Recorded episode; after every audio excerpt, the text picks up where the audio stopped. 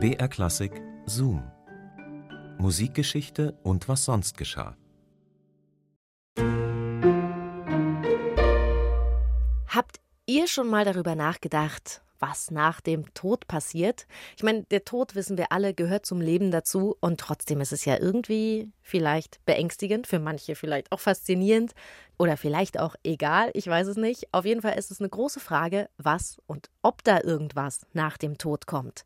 Und dann gibt es ja noch die Frage, was macht man eigentlich mit den sterblichen Überresten?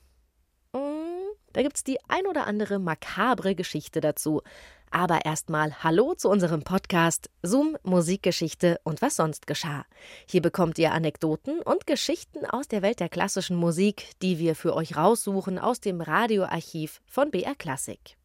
Ich bin Christine und heute geht's um Leichen oder besser gesagt um das Wiederausgraben von dem, was da noch so übrig ist.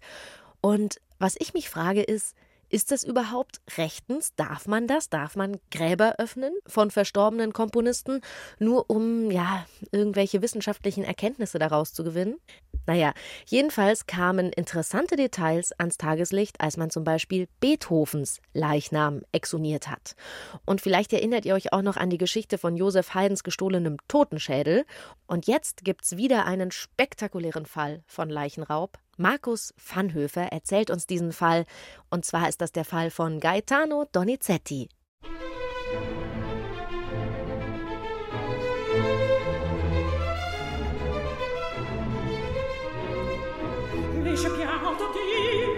Nur weniges bewegt uns so sehr wie die theatralische Überblendung von Fiktion und Wirklichkeit. Wenn das Drama der Bühne deckungsgleich wird mit der realen Tragödie des menschlichen Daseins. So verfolgte die Öffentlichkeit Gaetano Donizettis allzu frühes Siechtum und Sterben mit tränenreicher Anteilnahme. Denn kaum ein anderer Komponist hatte es verstanden, die schillernde Palette der menschlichen Gefühlsregungen zwischen Euphorie und Wahnsinn, Liebeslust und seelischen Abgründen so packend in Töne zu kleiden wie der Schöpfer der Lucia di Lammermoor.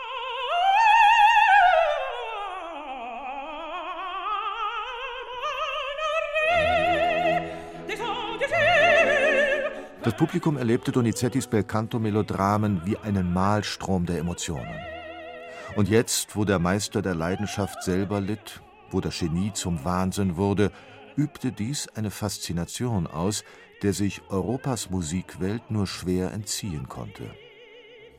Die Krankheitssymptome zeigten sich unmissverständlich im Jahr 1843. Da hatte Donizetti soeben sein letztes großes Meisterwerk Don Pasquale vollendet. Bereits zuvor hatten den rastlosen Vielschreiber immer wieder nervöse Fieberschübe und Migräneanfälle geplagt. Doch dann, als der 45-Jährige überraschend schnell, fast wie im Zeitraffer zu altern begann und ihn zudem noch Wahnvorstellungen heimsuchten, wurde klar, wie ernst es um ihn stand. Donizettis Persönlichkeit begann sich zu verändern, seine Verwirrtheit, sein völliger Verlust an Selbstkontrolle wurden offensichtlich. Gerüchte von sexuellen Ausschweifungen machten die Runde.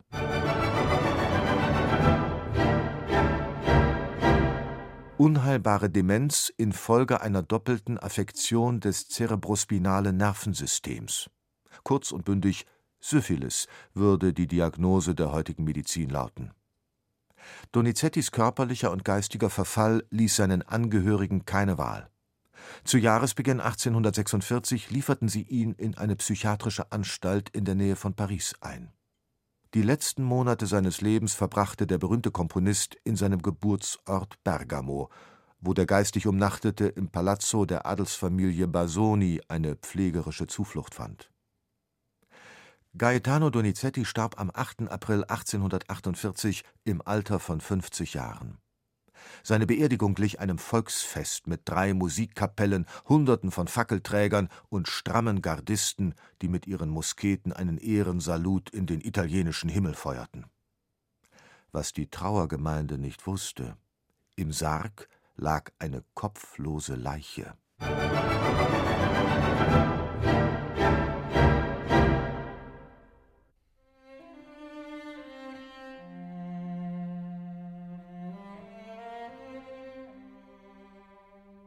Der Kopfraub wurde erst 1875, 27 Jahre nach Donizettis Beerdigung, bemerkt, als die sterblichen Überreste des Berühmten in die Kirche Maria Maggiore überführt werden sollten.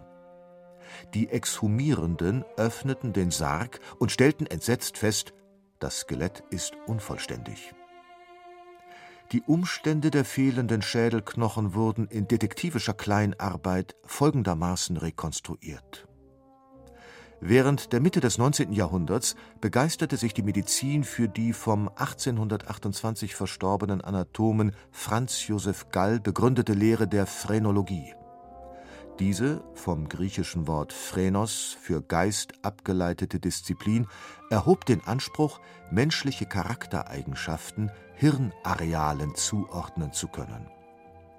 Gibt die Physiognomie Auskunft über kriminelle Energie man denke an die sprichwörtliche Verbrechervisage, stecken Genialität und Begabung in Hirnwindung und Schädelform? Dr. Frankenstein lässt grüßen.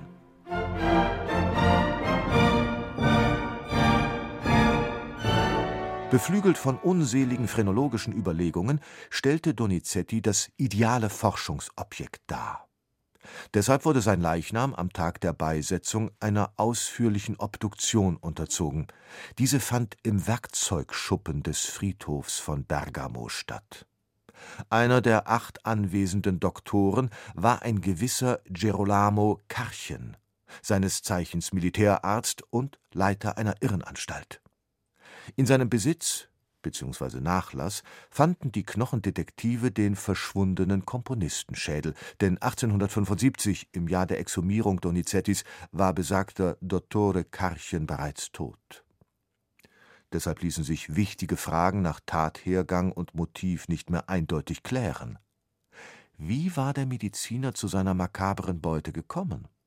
Hatte er Donizettis Schädel heimlich mitgehen lassen? oder war er ihm von seinen Kollegen offiziell überreicht worden? Warum nahm er ihn überhaupt an sich? Etwa als Souvenir oder wirklich nur aus wissenschaftlichem Interesse?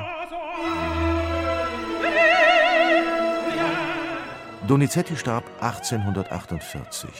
Der Raub der Leichenteile wurde 1875 entdeckt. Zunächst wanderte der Schädel ins Museum. Erst im Jahr 1951 fand der komplette Komponist seine letzte Ruhe, als in einer Feierstunde das Grab in der Kirche Maria Maggiore geöffnet wurde, um Donizettis Skelett zu vervollständigen.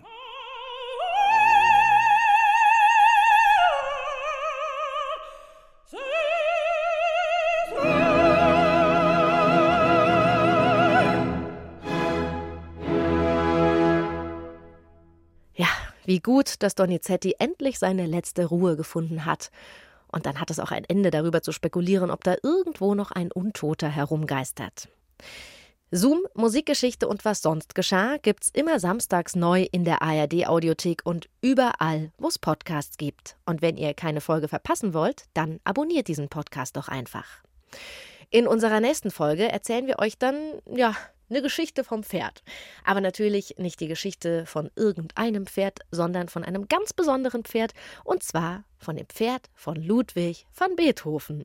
Schließlich kaufte sich der Komponist bei angebotenem vollen Marstall des Fürsten ein eigenes Pferd, wie ein Freund berichtete, als ihn die schnell vorübergehende Lust anwandelte, reiten zu lernen.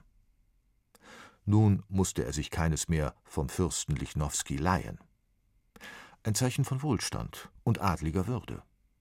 Ansonsten hielt der Komponist nicht viel auf sein Äußeres. Sein dunkles Haar trug er in einer modischen Titus-Frisur und gefiel sich darin, ein Originalgenie zu sein. Er ist zumindest einige Male ausgeritten.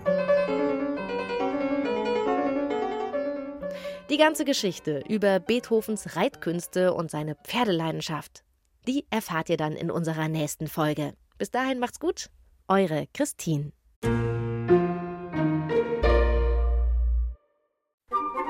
Ich begrüße Sie herzlich zur BR Klassik Hörbiografie über Fanny und Felix Mendelssohn. Udo Wachtfeitel präsentiert berühmte Komponisten. Ferner habe ich mir das Komponieren im Garten angewöhnt und heute oder morgen will ich Midsummer Night's Dream zu träumen anfangen.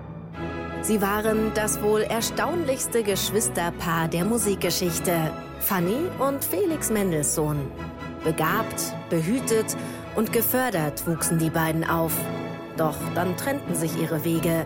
Wohin führten sie? Alles ist neu, fremd und doch so ansprechend, so befreundet. Man fühlt sich so nahe der Geisterwelt, so leicht in die Lüfte gehoben. Berühmte Komponisten, Biografien zum Hören. Fanny und Felix Mendelssohn. Gesprochen von Martina Gedeck, Sabine Tambrea, Udo Wachtfeitel und anderen. Gibt's in der ARD Audiothek.